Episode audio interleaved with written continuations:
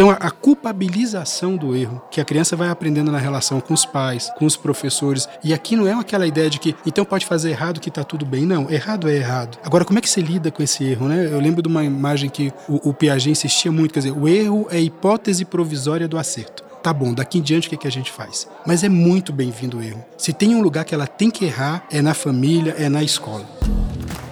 Criar crianças criativas. Como é que a gente consegue estimular a mente criativa dos nossos filhos sem colocá-los numa caixa e sem deixar que os nossos padrões, nossas experiências, medos e preconceitos limitem o poder que eles têm de criar Está começando o terceiro episódio do Marista Lab. Eu sou Juliana Caran e hoje nosso time de especialistas para essa conversa conta com a Débora Garófalo, o Ricardo Maris e o Tiago Cachatori. Vamos lá?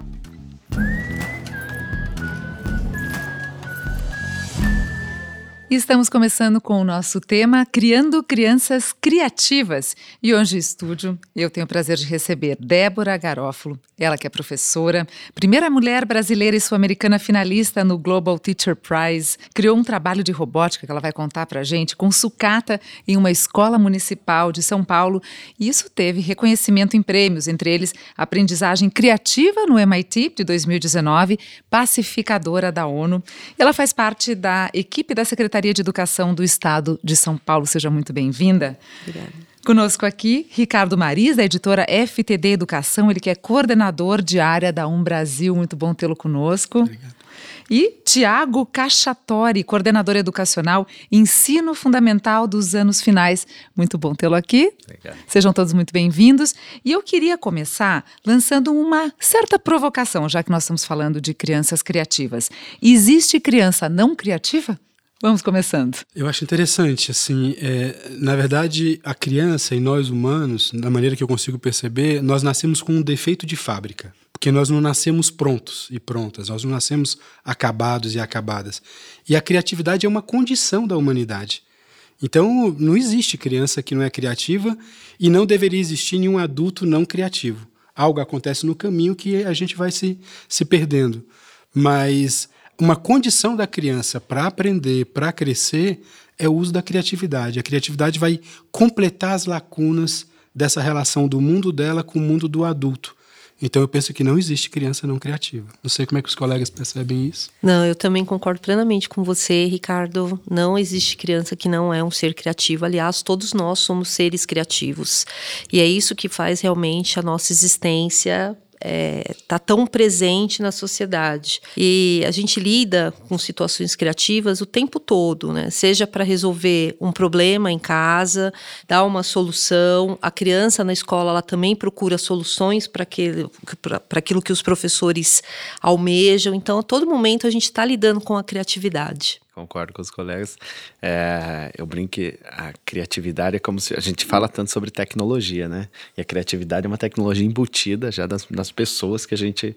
É, que parece que a tecnologia está longe, né? E a criatividade é o que gera tudo, né? O que gera todo esse movimento educacional que a gente precisa exercitar cada vez mais. E dizem que os brasileiros são extremamente criativos e somos mesmo. A gente tem que se virar e criar a partir de situações muito adversas. Isso é uma vantagem competitiva, digamos assim, que a nossa criança brasileira já sai com esse pensamento talvez um pouco mais aberto, até pelo fato de sermos latinos e não termos este, este pensamento mais enquadrado. Vocês acham que isso faz sentido?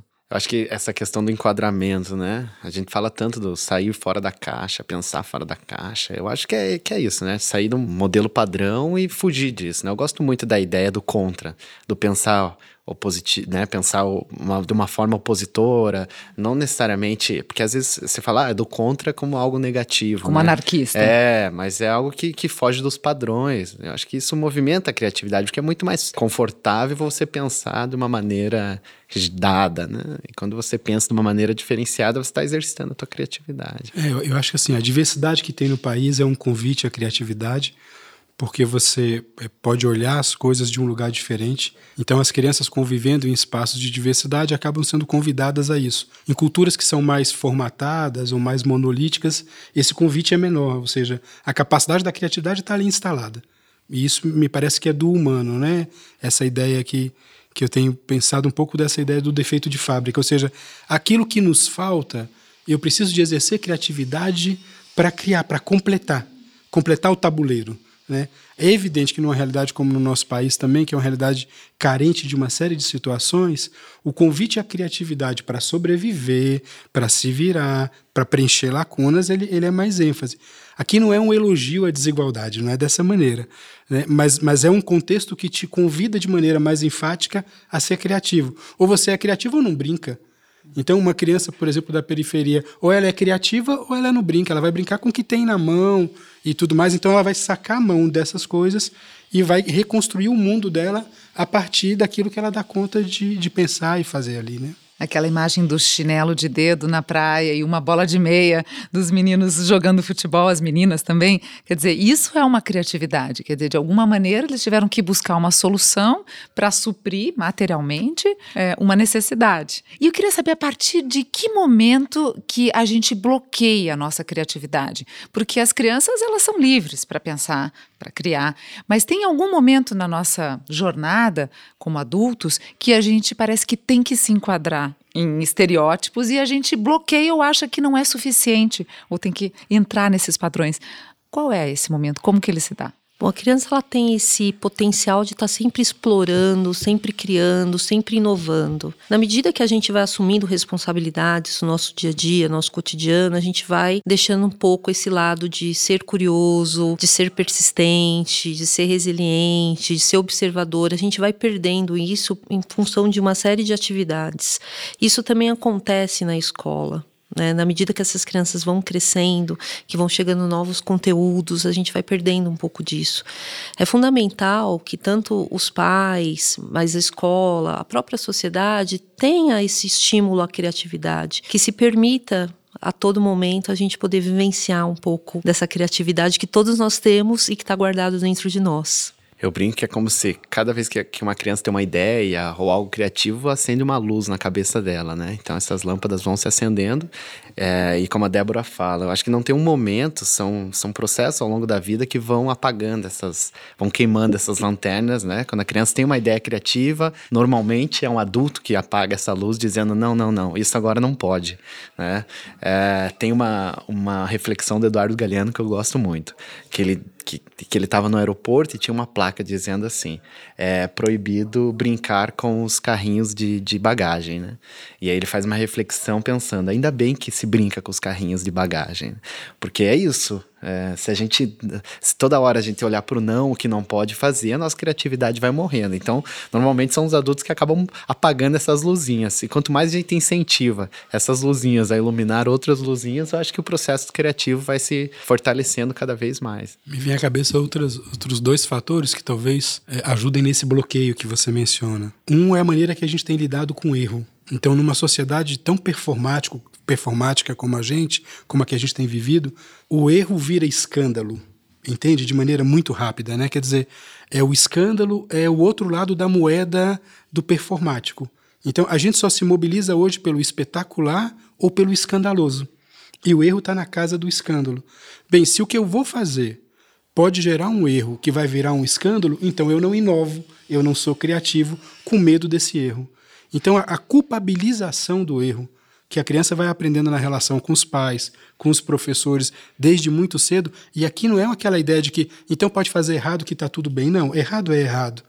Agora, como é que se lida com esse erro? Né? Eu lembro de uma imagem que o, o Piaget insistia muito, quer dizer, o erro é a hipótese provisória do acerto.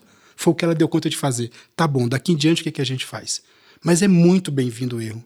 Se tem um lugar que ela tem que errar, é na família, é na escola. É, é, melhor que ela faça isso entre a gente do que, do que mais tarde. Então, eu acho que a maneira que a gente lida com erro, numa sociedade hoje ranqueada, que só interessa se você é o melhor, se você faz tudo certo, se você faz tudo para colocar na mídia social num mundo maravilhoso e perfeito, é uma sociedade que não te convida à criatividade, porque criatividade e erro andam de mãos dadas. Não tem como você ser criativo e não errar. Então, isso me parece uma questão. E a outra é que a gente vive um momento hoje de um elogio muito grande, mais as respostas do que as perguntas. Então você vai desvalorizando também a questão das perguntas, a conviver. Nós somos impacientes hoje para encontrar respostas, né? Então você quer pacotes prontos, saídas prontas, soluções mágicas, receitas e não convive muito tempo com a pergunta, porque é angustiante a pergunta, mas é o que nos movimenta, né? Sem pergunta, sem problema e com medo de errar, como é que eu vou ser criativo? Né? O Ricardo traz uma coisa interessante que me lembra um exemplo que a gente viveu no Marista Anjo da Guarda, né? Porque essa questão do erro e de como a gente lida com os problemas que surgem, né? E aí era uma apresentação do final de ano para os pais de, de, balé. E aí todos os alunos lá pronto, com as vestimentas e tal, e tava faltando uma aluna. E tudo, tudo pronto para começar, e não chegava uma aluna, cinco minutos para começar, chegou a aluna sem a sapatilha. E aí, na época, eu tava lá na coordenação, e eu e o Flávio, que era diretor, pensamos, e agora? O que, que a gente vai fazer? Fazer, uma menina sem sapatilha, corre para ver se acha sapatilha, vê se alguém empresta sapatilha, aí o número não bate. E todo mundo começou naquela correria. Nisso, chamaram as meninas pro palco. Porque a gente tava atrás do palco e ninguém sabia que tinha uma menina sem a sapatilha. E a gente na correria atrás da sapatilha. A hora que a gente viu, todas entraram sem sapatilhas. E aí foi isso, foi uma iniciativa delas. Não partiu o, a, a, o pensamento racional do adulto, é vamos fazer o que é certo a ser feito. Eu acho que é isso, a, a capacidade das crianças de resolver um problema, uhum. justamente é, é aquela luzinha que está acesa, pensando, opa, tem uma ideia, por que, que, as outras não tiram a sapatilha e todo mundo entra sem sapatilha? É, então é um exemplo para reforçar essa questão do erro, né? Opa, vamos usar o erro para fortalecer uma aprendizagem. Agora seria interessante, como você mencionou para a gente, Ricardo, é, de que forma a gente é, lida como pais ou como educadores com este erro? Como que a gente consegue lidar com isso em sala de aula e dentro de casa? Porque é muito difícil para nós no dia a dia, tanto pais quanto educadores, a gente saber o limite disso, inclusive aonde a gente coloca os limites que é necessário para a educação. Então essa linha tênue, aonde a gente deixa criar e deixa errar, mas até onde é certo errar e até onde pode errar. Bom, eu acho que a gente precisa contextualizar um pouquinho o mundo, né? É, provavelmente nós, né? Eu pelo menos já tenho os meus 40 anos, vivi um tempo totalmente diferenciado, onde a gente tinha uma liberdade muito grande de brincar na rua, de brincar descalça, não tinha tantos equipamentos, não tinha tanta atratividade. Hoje, quando a gente olha o mundo, o mundo mudou muito. Né? Então, na verdade, o que a gente está fazendo hoje é uma busca dessa, desse resgate que hoje a sociedade não tem mais, né? Os meninos, as crianças, as meninas de dois anos de idade, elas já estão conectadas a um dispositivo, então ela perde um pouco disso, porque é uma forma também que o pai tem de acalmar essa criança. Então, olhar um pouco para isso, como essa criança está sendo formada desde a base, é essencial. Quanto educador, a gente ainda foca muito no produto final e a gente esquece do processo. O processo é extremamente rico. Errar faz parte do processo, porque é com esse erro que essa criança vai aprender. E isso também dentro da própria casa. Então, onde os pais têm que observar, a, a escola tem que observar, é esse ponderamento, né? Se a criança ela está passando desse ponto, ou se ela está conduzindo a isso, isso está levando ela a desenvolver essa criatividade, essa inventividade que é tão essencial para resoluções de problemas e tão mais essenciais para essa sociedade contemporânea que nós estamos vivenciando hoje. Isso é uma dosagem que não existe uma receita de bolo, mas existe um olhar atento da família e um olhar atento da escola. Acho que você coloca uma questão importante que é do limite, né? É, e hoje é muito difícil determinar limite em tudo. Quando é que o dia acaba e a noite começa? Você está ligado o tempo todo, conectado. Quando é que começa seu trabalho? Quando é que começa sua casa? E isso para nós pais é um drama, porque você chega em casa e continua trabalhando. E eu sou chamado a dar atenção para os meus filhos ao mesmo tempo. Então, se tem um, uma carência que nós temos hoje, é a carência de limites de maneira geral. Agora, isso aqui não é uma defesa daquele limite sem sentido faz porque eu estou mandando, faz porque eu quero. Esse não faz sentido nenhum, isso desumaniza. Eu penso que nessa questão do erro, o parâmetro do limite, ele, ele é se isso pode te fazer mal, eu como adulto não devo deixar você fazer. E se isso pode fazer mal aos outros, eu como adulto não devo deixar. Fora esses dois grandes parâmetros, bem sobre o meu acompanhamento, você deve errar, porque é a condição de crescimento. Agora, o que nos falta, para além também da questão dos limites, é paciência, né? Para lidar com isso. Porque paciência é para deixar errar. Não, não, faz logo certo aqui. Faça o que eu estou falando aqui, que, que é o certo. Bem, isso que a Débora está falando, até foi certo para a gente, eu não sei se vai ser certo para a geração futura do jeito que a sociedade está tá mudando. Então, nós não temos essa garantia. Você pensa, por exemplo, os nossos pais, talvez, com certeza, nossos avós, a, a regra era relativamente simples. Faça tudo que eu dei certo, faça tudo que eu fiz que deu certo. E não faça nada do que eu fiz que deu errado, que a sua vida está organizada. Que adulto hoje tem coragem de estabelecer uma regra dessa para os mais novos? É uma loucura. O que vem dando certo para mim pode não dar certo para eles. Então, o exercício de paciência. Então, você trabalhou o dia todo, chegou em casa, aí você tem que dar atenção para os meninos, tem que deixar ele errando e corrigindo. Isso pede para a gente um nível de envolvimento que a gente também está cansado, que a gente também quer alguém que nos dê atenção também, né? Eu, pai, eu, mãe. Então, eu acho que o que nos falta um pouco é, é isso. Primeiro, de ter clareza desse contorno do limite. Se faz mal, não vou deixar. É uma responsabilidade não dele, minha como adulto. Mas fora desse parâmetro, a questão é como é que eu tenho paciência para deixar ele experimentar e errar e crescer, porque é ali que ele vai ter autoria. É, senão a gente quer que lá no final ele seja um cidadão comprometido, criativo, não sei o quê, mas ele não experimenta isso com as coisas de casa. A gente tem dito muito, por exemplo, hoje. Eu tenho convivido, por exemplo, em hospitais universitários, com residentes. Nós estamos falando então aqui de alguém que já terminou o curso de medicina, passou numa prova de residência, tem 20 e poucos anos e não tem maturidade para lidar com conflito. E a gente fala, ah, mas eles estão ficando muito tempo na adolescência e não querem virar adultos, por exemplo. Bem, é, algumas pesquisas estão apontando o contrário. O que eles estão ficando é muito tempo na infância, protegidos porque uhum. a sociedade está muito complicada, está tudo muito arriscado, eu não tenho tempo para conviver com as coisas, então eu vou delegando. É o animador de festa, que há pouco a gente comentava, é, é lá no resort toda a programação, eu não faz nada mais comigo porque eu tenho que delegar, porque eu também estou cansado, não estou culpabilizando ninguém nesse sentido, mas em torno desse conjunto de, de ações que a gente vai determinando e, e vai limitando, qual é o meu papel como, como adulto, né? que é o papel do pai, do professor, da mãe? Eu acho que essa é uma questão central. E sem paciência, eu não espero a pessoa construir a própria autoria. E se ele não experimentar isso dentro de casa e na escola, não é na sociedade que ele vai sair um adulto responsável, criativo. Quer dizer, a escola e a casa, de alguma forma, tem que ser um aperitivo daquilo que eu quero que ele faça no futuro.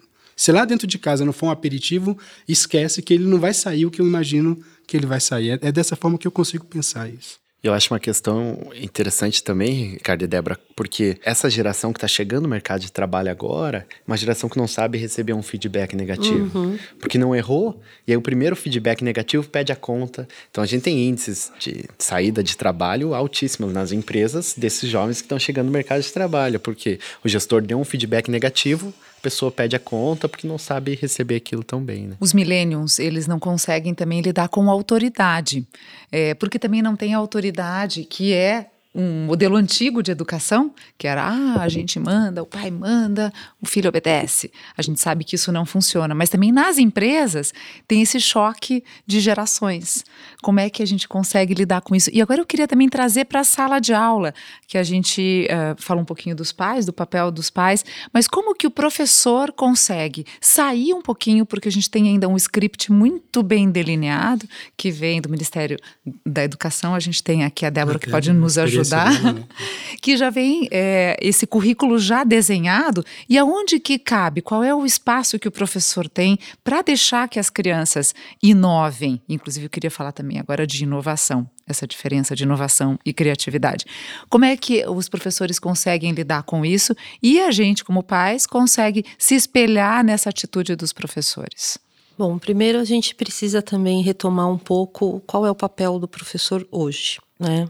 Eu fui formada para fazer um contrato pedagógico com meu aluno e estabelecer uma autoridade, que ao longo dos meus 15 anos como professora, isso caiu por terra, porque hoje prevalece um diálogo, uma escuta atenta com esses meninos, uma troca. Então, o professor hoje ele detém um papel de mediador dentro desse processo. Cabe também gerenciar essa sala de aula, olhando um pouco para o planejamento dele falando: puxa, aonde é que eu posso inovar? De fato. Aí entra a questão da inovação. Se a gente olhar para as tendências digitais, né, a gente falando de educação 4.0, já caminhando para uma sociedade 5.0, que traz um pouco dessa da integração realmente humana né? Porque tudo é muito bonito, mas a gente não pode esquecer que são as pessoas o centro do processo de aprendizagem.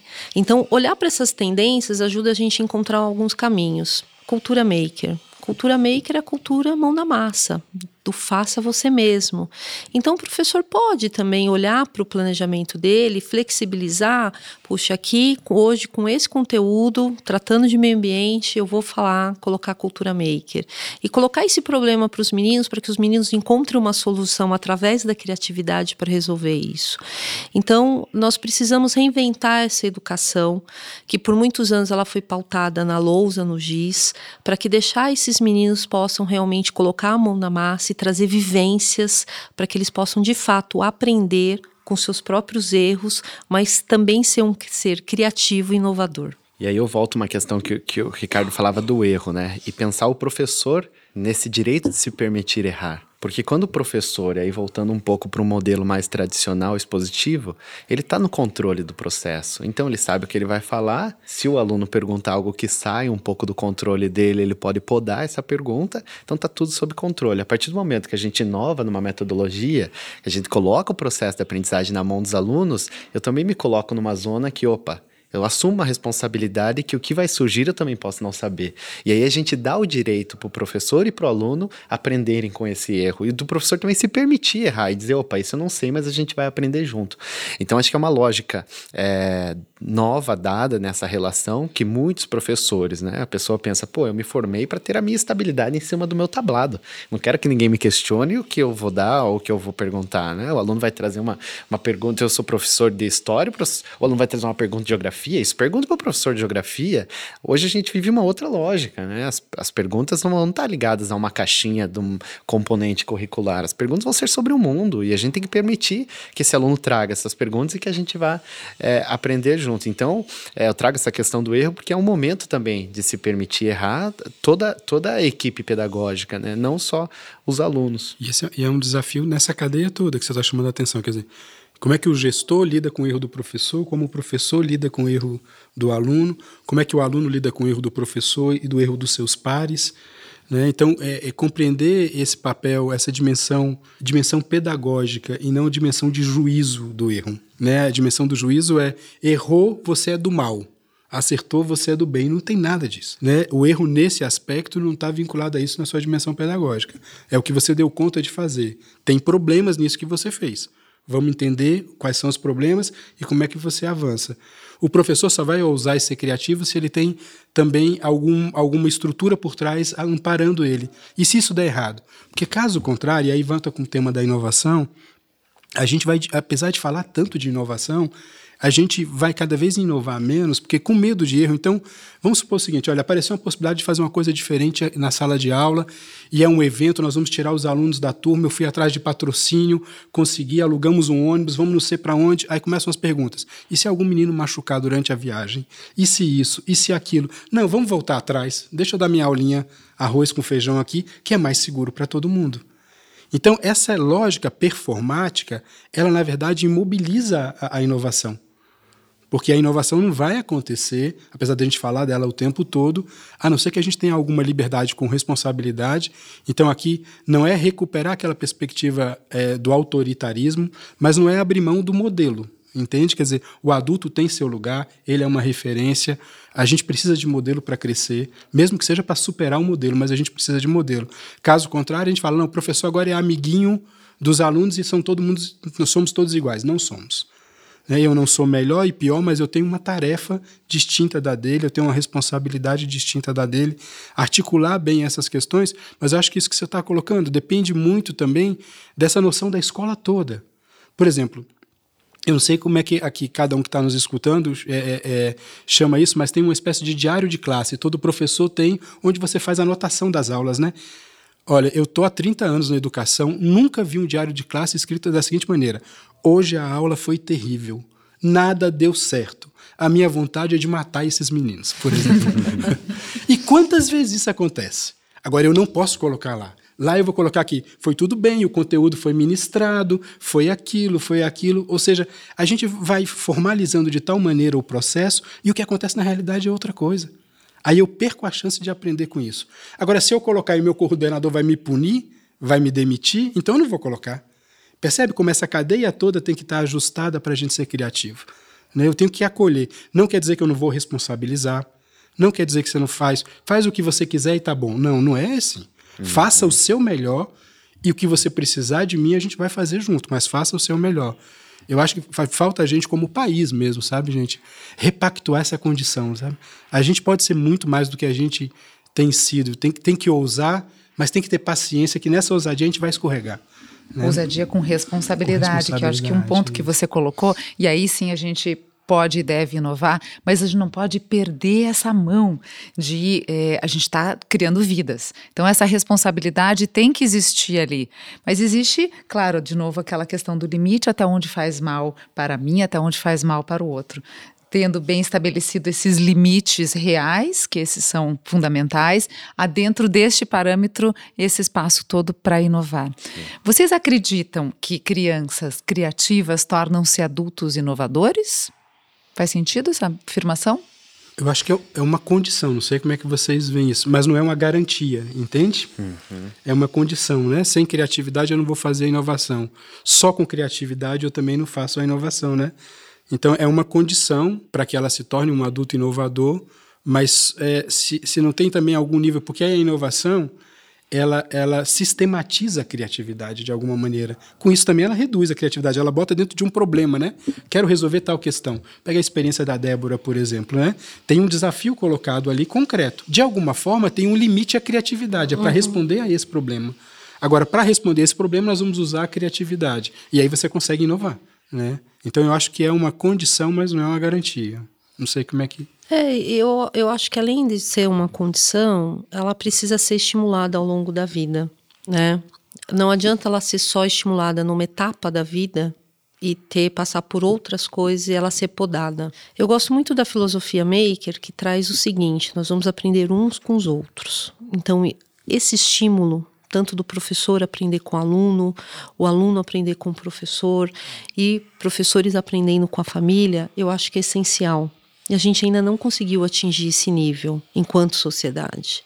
Então é algo latente que a gente precisa realmente aprender e se permitir aprender um com os outros. Fazendo um gancho nisso que a Débora fala, quando essa relação de aprendizagem ela se torna mútua, há uma mudança cultural e que, é, que muitas pessoas não estão prontas para isso, né? A gente vê muitas famílias ou próprios estudantes dizendo assim: ah, quando que vai ter uma aula de verdade? Porque o professor mudou uma metodologia e aí trabalha com uma mão na massa, por exemplo, e o aluno que era o receptor do conhecimento, naquele, como se fosse aquele baldinho que vai recebendo conhecimento aos pouquinhos, é, ele pensa assim, não, mas por que, que o professor não está lá na frente falando e agora ele está dando um desafio para a gente resolver? Pô, mas isso não, não é aula, né? Então essa mudança cultural, ela tem que estar tá bem é, alinhada e comunicada, né? Que é o que a gente tenta fazer enquanto rede de colégios trazer a família para conversar, mostrar que as inovações metodológicas têm ocorrido e que a gente tem investido em formação de professor, porque as famílias também não estão prontas. Porque elas pensam assim, epa, esse negócio não aprende. Eu aprendi matemática de outro jeito e hoje eu sou engenheiro. A gente escuta muito dos pais, né? Dizendo, mas peraí, eu é, decorava a tabuada e tinha que falar a tabuada 100 vezes no dia e veja, hoje eu sou engenheiro. Se vocês forem trabalhar desse jeito matemática, meu filho não vai aprender. Então, essa parceria entre família, estudante, é, é muito importante porque entra nessa questão das inovações metodológicas, das novas práticas de ensino, que as famílias também precisam acompanhar. Porque senão elas ficam voltando aquele saudosismo da época delas. Né? E uma questão que a Débora falou um pouquinho antes na nossa conversa é essa questão da dose. Eu acho que hoje um desafio é a dose de tudo. Então, por exemplo, é, sem, sem, essa, é, sem um, um, o componente disciplinar clássico, eu não vou fazer interdisciplinaridade. Entende? Quer dizer, se eu esvazio, por exemplo, numa nova onda o componente disciplinar das, da, de algo que a gente podia chamar aqui de uma metodologia mais tradicional e ela literalmente desaparece e eu só faço em torno de problemas e não aprofundo conceitualmente, eu vou ter daqui a 10, 15 anos uma geração que vai faltar em conceito frágil em conceito. Aí nós vamos voltar para o extremo. Vamos fazer agora uma, uma educação enciclopédica carregada de conceitos. A gente fica transitando como se fosse um pêndulo nos extremos. Quer dizer, de novo a questão da dose. Né? A, a Madalena Freire tem um livro que eu acho excepcional e ela brincou com o nome educador no livro, no título, ela brinca assim, educadora, ela divide a, a palavra educa a educador. Educador é aquele que educa o contato com o desconhecido. Quer dizer, educador, a vida do educador é dosar. Dosar o puxão de orelha, dosar o elogio, dosar o conteúdo novo, dosar a metodologia nova. Por exemplo, algumas escolas têm confundido dentro dessa perspectiva e eu acho que a Débora tem toda a razão de mostrar a potencialidade do que a gente pode viver com a mão na massa e construindo e, e, vendo concretamente. Mas, por exemplo, eu não posso abrir mão do conceito, porque mais tarde isso vai fazer falta. Uhum. Mas o conceito não é divertido, mas a escola não é para ser divertida. A escola é para ter sentido. Porque esse, esse menino que hoje no emprego, porque ele não subiu de fase em seis meses, ele pede demissão, é porque ele pensa que a vida é um game. Mas a vida não é um game. Então a escola tem que ajudá-la a mostrar e ele perceber isso, que ela pode ter sentido. Ela pode ser ativa, mas não tem que ser agitada. Entende isso? E talvez essa é a confusão que a gente está fazendo nesse momento. Quer dizer, tem aula que é muito agitada, não necessariamente ativa. E eu posso ter uma, um envolvimento ativo lendo um texto. Lendo uhum. um texto, mas cognitivamente, emocionalmente, eu tô tem um burburinho, eu estou pegando fogo dentro, dentro. Isso é uma atividade, é um vulcão cognitivo. Não é porque os meninos estão correndo de um lado para o outro, que também é importante, que a escola é ativa, ela é agitada necessariamente. Então, entender na dose certa esses movimentos, eu acho que pede algum nível de maturidade da educação brasileira, sabe? Nem o extremo, nem o outro. Vamos devagar, aquilo que você falava mais cedo é uma responsabilidade, nós estamos construindo humanos. Não dá para errar e brincar com isso de qualquer maneira. Se a gente fez da melhor maneira possível e não aconteceu, aí é uma outra história. Agora, não pode ser por disciplina, por, por, por, por falta de zelo nosso, por falta de cuidado, ou porque a gente está seguindo a moda da semana, entende? Eu acho que tem que ter um, um cuidado sério com isso. Hoje na rede, a gente está implementando um componente curricular que se chama interioridade. Então, alguns colégios da rede marista já estão fixando esse componente na grade. E é um componente que vai desenvolver as habilidades socioemocionais. Então, vai trabalhar respiração, vai trabalhar práticas de yoga, vai trabalhar concentração. E é isso. Então, por exemplo, 15 minutos tem exercícios bem interessantes. 15 minutos o aluno vai ficar olhando para uma pedrinha na mão dele. E aí tem toda uma questão cognitiva, toda uma questão emocional, de, de, prática de concentração, que a gente também precisa desenvolver nesses alunos, porque isso que o Ricardo fala, essa vida agitada, onde as coisas não têm uma pausa, tudo, né, essa modernidade líquida, as coisas passam e a gente nem vê. Opa, peraí, onde que a gente vai ter uma pausa, né? Onde que a gente vai ter um momento de silêncio? É, e que isso a, a, gente viu que é muito importante para os próprios professores também. Então, é uma cultura que a gente tem desenvolvido dentro dos colégios, não só para os alunos, mas para os professores. É um espaço onde eles vão poder fazer uma meditação, é um espaço onde eles vão poder se concentrar. Que seja 50 minutos numa semana, mas aqueles 50 minutos vai fazer com que ele desenvolva essa habilidade socioemocional que vai fortalecer as outras práticas deles. Né? Sem dúvida. Eu só queria complementar que isso também é uma política pública no estado de São Paulo, também está prevista na BNCC, que é você tratar de projetos de vida, envolver essas questões socioemocionais que também precisam ser trabalhadas, mas eu acho que a gente também precisa dosar a nossa vida pessoal. Acho que trazer isso, né? O quanto de atenção nós estamos dando para os nossos filhos, o quanto o nosso trabalho também nos está nos consumindo, o horário tarde, por que, que a gente está tão sem paciência, né? Então, dosar isso também é, trazer, eu acho que esses aprendizados, essas relações socioemocionais para a nossa vida, também nos engrandece enquanto seres humanos. E reflete diretamente na qualidade de tempo, a qualidade de relação que a gente tem com os nossos filhos. E aí, falando em dosagem, aí a, a, pergunta de um milhão de dólares aqui: como é que a gente consegue dosar a tecnologia hoje? Tanto na nossa vida quanto na escola, ela é necessária, ela veio para ficar, mas como é que a gente dosa essa tecnologia? Tem uma, uma pergunta que né, nos colégios os pais surgi, é uma pergunta que surgia com frequência nos colégios, que o pai dizia assim: Tiago, meu filho não sai no celular, eu queria que ele ficasse lendo. E aí eu falo para ele assim, tá, mas quanto tempo ele fica no celular? Porque se um pai vem para mim e diz assim, meu filho lê bastante, ele passa oito horas do dia lendo, para mim isso é assustador. Porque passar oito horas no celular é tão assustador quanto passar oito horas na frente de um livro, né? Então, essa questão da dosagem, a gente alarma muito para a questão tecnológica, mas que eu acho que também pode servir para as outras coisas, né? É, hoje, a grande maioria dos alunos gasta o seu tempo nas tecnologias, né? Mas se, a gente for pensar, nas outras gerações também tinham outros afazeres, né? Então é essa prática de como a gente vai é, é, maneirar e aí eu acho que é importante a presença dos pais, porque quanto mais presentes os pais estão com os filhos, mais eles sabem as práticas que os filhos têm em casa. É, os filhos que, né, hoje na, na rede marista a gente tem a, o período integral, que os alunos têm uma atividade no contraturno, que muitos pais têm optado por deixar os alunos lá.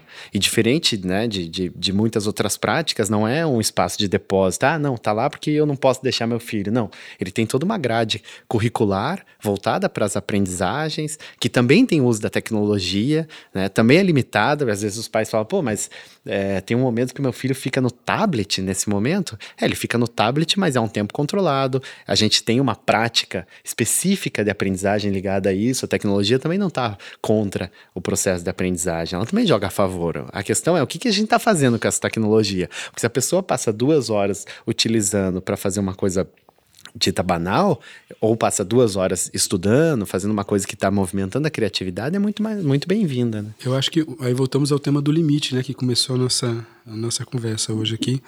É, é, a gente tem que articular momentos off com momentos online. Então aqui é determinar mesmo. Não dá para ficar. É, é porque, na verdade, a gente vive hoje uma espécie de ditadura das possibilidades. Se eu posso, eu tenho. Se eu posso ficar conectado 24 horas, eu tenho que ficar conectado. E não é. Apesar de poder, eu não vou fazer. E isso é difícil. Porque quando eu não posso fazer, e aí eu não faço porque eu não tenho condições. Agora, eu quero, eu posso e eu não vou fazer, aqui eu preciso da ajuda do adulto. Apesar de poder, eu não vou ficar conectado 24 horas. E quando conectado, que eu penso hoje, por causa da dinâmica hoje da circulação de informações, é aprender a fazer filtro.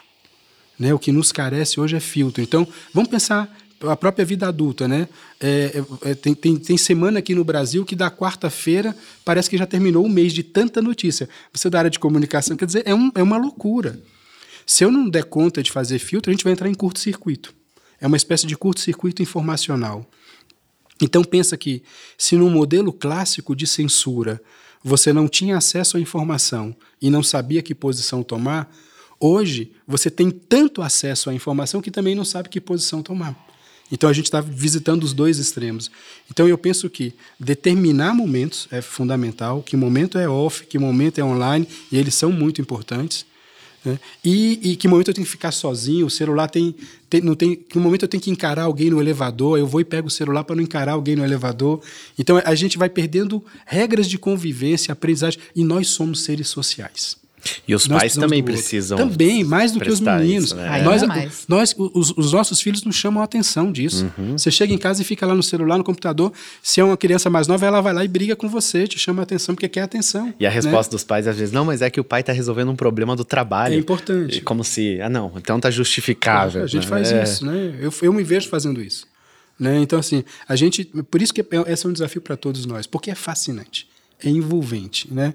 Você é, entra para assistir um vídeo, quando você acorda do transe, você, o vídeo era de 15 minutos, você está duas horas lá, vendo um outro, um outro, outro. Então, é, é, você tem que, de fato, se limitar. Eu acho que aqui o limite é uma riqueza quando as possibilidades nos oprimem. Entende isso? Quer dizer, se o excesso nos oprime, limitar é uma condição de você crescer, né? Então eu penso que limitar é uma questão e fazer filtro é outra. Hoje, senão a gente vai literalmente surtar, né? No, no volume de coisa que a gente vai andar. Você chega um pouco não funciona mais. E eu acho que tem uma coisa quando a gente fala de tecnologia que ela começa primeiro por nós. A criança também, o jovem, ele vai refletir um pouco no nosso exemplo. Se eu sou uma pessoa extremamente conectada, é muito natural que minha filha ela vá se refletir em mim, porque ela está vendo a minha ação. Né? Uh, a tecnologia ela trouxe diversos benefícios. Eu, a gente não tem mais dúvida que ela realmente chegou para ficar. Ela está aí se mostrando a eficiência dela, como também a ineficiência dela. Nossos jovens hoje, e a gente vê diversos resultados brasileiros, o PISA, eu acho que é um que mostra isso, que nossos meninos não sabem realizar a leitura. Se ele já não sabia na forma impressa, o digital acaba piorando, porque você tem um, textos multimodais para lidar. Então, é, é um pouco de dosar, mas também de ensinar a mexer com essa tecnologia. Quando a gente co conecta ao WhatsApp, nenhum momento foi falado uma, um regulamento disso. Em nenhum momento foi posto como você deve utilizar. E foi utilizando. E veio uma série de, de, de problemas com, com essa utilização inadequada. Uma delas é as fake news, que circulam numa velocidade enorme. E agora, então, acaba ficando um pouco do papel da responsabilidade dos pais de fazer essa orientação, mas também do papel da escola de dosar um pouco dessa tecnologia. Mas, novamente, né, a gente só consegue fazer isso se for uma cooperação mútua, conversando com a família, conversando com a escola, mas também as, nós fornecendo os próprios exemplos para os nossos filhos. Gente, papo tá maravilhoso, mas a gente vai encerrar com uma questão. Inclusive, eu tirei de um texto, é, uma entrevista que você concedeu, Débora. Se disse assim: as pessoas são o centro do processo de aprendizagem deveriam ser pelo menos. De que forma nós conseguimos colocar de fato as crianças no centro do processo, já que a gente vê processos é, sendo processos educacionais, curriculares, demandas, aonde a gente vê tudo menos a criança no centro do processo. Então, para a gente fechar nosso bate-papo, gostaria dos insights de vocês quanto a essa pergunta. Na rede marista, a gente tem uma prática pedagógica das coordenações dos professores, que é o que o Ricardo falava, né, do plano diário do professor. E a gente tem começado a elaborar uma prática que já está virando cultura na rede como um todo, de que a escrita do professor ela venha numa escrita da aprendizagem e não da ensinagem. Então, quando o professor ia planejar a sua aula, ele escrevia assim: bom, por exemplo, é, hoje vou trabalhar o conceito de geomorfologia, nós vamos estudar os relevos. A gente está fazendo uma prática que é cultura, e eu acho que essa questão semântica é bem importante no impacto da aprendizagem, onde o aluno vai ser o centro. Então, opa, não sou eu que vou apenas conduzir a aula, é como que esse aluno vai estar internalizando essa questão. Então, essa escrita na rede já começou a ser uma, uma escrita baseada na aprendizagem, colocando o aluno como centro, em que em muitos momentos o professor era o centro dessa aprendizagem. É uma cultura que a gente tem fortalecido na rede marista cada vez mais para possibilitar essas aprendizagens para os alunos. É, eu não tenho, assim, estou me perguntando aqui na, na, no desafio que a Débora coloca, né? Através da, então, eu, eu, a sensação que eu tenho é que depende da da nossa esperança na capacidade dele de aprender. Quanto mais esperança eu tenho, mais centralidade eu dou nessa capacidade dele de aprender. Se eu não tenho esperança, ele não tem jeito mesmo, ele não vai aprender, ele aquilo, ele é um fracassado. Ou seja, aí eu, essa atitude tira ele do centro. Eu, eu penso que o bom professor e, o, e, a boa professora é aquele que tem problema de visão, sabe? Ele não enxerga o que existe, ele enxerga o que pode existir naquilo que existe mas isso depende da esperança. E aí, se o professor não, não tem clareza do seu papel, como a Débora falava, do seu propósito, se anda muito cansado e estourado porque é o cotidiano da docência, como é que eu tenho esperança nessa ação? Eu não acredito nem naquilo que eu estou fazendo. Eu estou aqui ganhando meu pão no meu dia a dia, mas no fundo eu tenho dificuldade de sair da cama para ir para o trabalho. Então, se eu não tenho essa esperança de que o ser humano tem uma capacidade fenomenal de aprender, e, e é, é para isso que a gente serve como professor e professora criar condições para que ele se desenvolva como humano aprendendo. Né? Então, não perder de vista esse propósito me parece uma questão central para que a gente consiga ter essa centralidade que a Débora aponta, né? Então vamos lá, né? Agora fechando vou, então, Débora. Vamos esclarecer um pouco. Ah, bom, essa frase ela foi dita no contexto realmente de usos de tecnologia, né? Então, onde fala assim, a tecnologia é mais importante? Não. O mais importante são os estudantes no centro do processo de aprendizagem. Isso deixa muito claro. A tecnologia ela é uma propulsora para você se alcançar esse centro da aprendizagem, mas ela não é só isso. Ela vai além. Né? Então, nós temos um mundo totalmente conectado, nós temos é, diversos desafios com esses mundos conectados, mas eu não tenho dúvida que realmente são as pessoas o centro do processo de aprendizagem, são nessas relações humanas que a aprendizagem ocorre, e é esse realmente o foco da educação. E agora, para a gente encerrar, eu gostaria de uma dica para os pais. Dica de livro, um dica de um vídeo, de um filme que trate a questão da criatividade para as crianças. Eu deixaria um filme que é, que é, na verdade, é uma espécie de um documentário que é possível encontrar no Netflix chamado Começo da Vida. E ele vai fazer uma reflexão sobre a infância, sobre os processos de criatividade, sobre como as crianças aprendem. Eu acho que é um, que é um filme interessante para os pais assistirem e ter essa reflexão acerca disso. terminei a leitura de um, um, livro no final do ano, do, um lançamento novo do Daniel Goleman, Inteligência Social, que eu acho que é uma lacuna hoje no nosso país. Né? Nós entre adultos. Então, não é nenhuma dica da relação dos pais com as crianças, mas nós entre adultos. É, porque, porque nós somos um modelo para eles, então nós temos que nos ajustar primeiro. E eu acho que essa é uma lacuna. A gente está faltando inteligência social hoje no nosso país. É um livro muito gostoso de se ler, com muitos exemplos, muito acessível. Bom, eu acho que a maior dica que eu acho que eu posso é, deixar, né, complementando que um já deixou um livro, o outro já deixou um, um, um filme, é leve seu filho no espaço maker leve para explorar. Hoje nós temos diversos Fab Labs espalhados pelo Brasil, que eu acho que é muito rico realmente se permitir experimentar dentro desse processo, vivenciar realmente uma atividade mão na massa. E tem outros, né? Tem a rede SESC que também oferece diversas atividades mão na massa. Então, sair um pouco também é, do visual, né, da leitura, mas também de fato colocar a mão na massa. Bacana, não é? Na descrição do episódio você pode encontrar todos os links que foram mencionados nas dicas, ok? Moral da história. Que tal se começarmos a nos permitir sair da caixinha junto com nossos filhos, para que eles possam se sentir seguros em errar e aprender e tentar novamente de outra forma? Nosso papel, assim como dos educadores, é mostrar para as crianças que elas podem errar, tanto em casa quanto na escola. Sempre cuidando dos limites necessários, claro, mas sem deixar de estimular a criatividade. Assim, vamos ensinar as crianças a lidar com os desafios do mundo de uma maneira mais leve e sem culpa, com mais autocompaixão e também com confiança. Obrigada pela sua companhia. Te espero aqui na próxima terça, ok? E se você curtiu a conversa de hoje, compartilhe com a família e os amigos. Vamos juntos espalhar a criatividade por aí. Um beijo, tchau!